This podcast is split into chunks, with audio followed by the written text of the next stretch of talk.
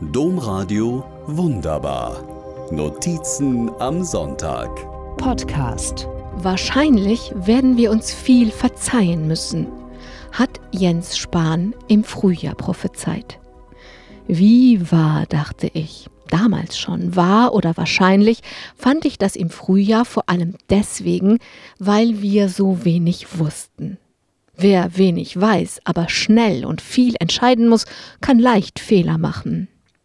Jetzt, finde ich, müssen wir uns viel eher verzeihen, weil wir so viel wissen und oft so wenig danach handeln.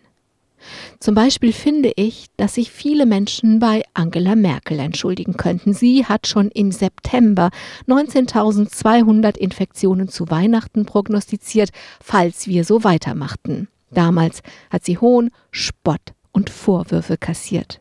Viel zu verzeihen gibt es auch in der Geschichte, in der eine Enkelin, eine Erzieherin nach Monaten ihre Großeltern wiedersehen wollte, aber nicht wusste, dass sie sich im Kindergarten infiziert hatte. Die Großeltern sind dann beide krank und zum Glück auch wieder gesund geworden. Oder im Falle eines Altenheims, in dem Mitarbeiter auf einer Weihnachtsfeier Lieder angestimmt haben. Jetzt pflegen sie fast nur noch Corona-Kranke. Aber sicher kennen Sie genug eigene Corona-Geschichten, in denen Verzeihen eine gute Idee ist.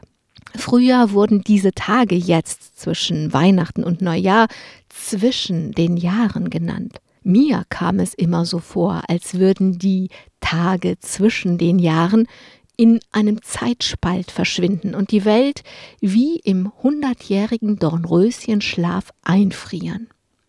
Dieses Jahr macht der Lockdown den Zeitspalt besonders groß und tief, und niemand weiß, wann wir alle aus diesem Dornröschenschlaf erwachen und das Leben wieder aufnehmen können.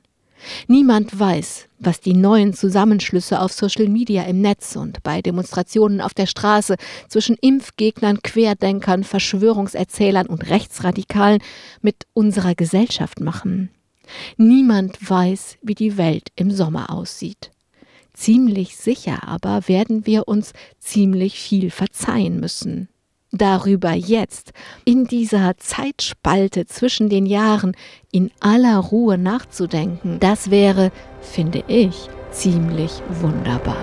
Domradio Wunderbar. Mehr unter domradio.de slash podcast.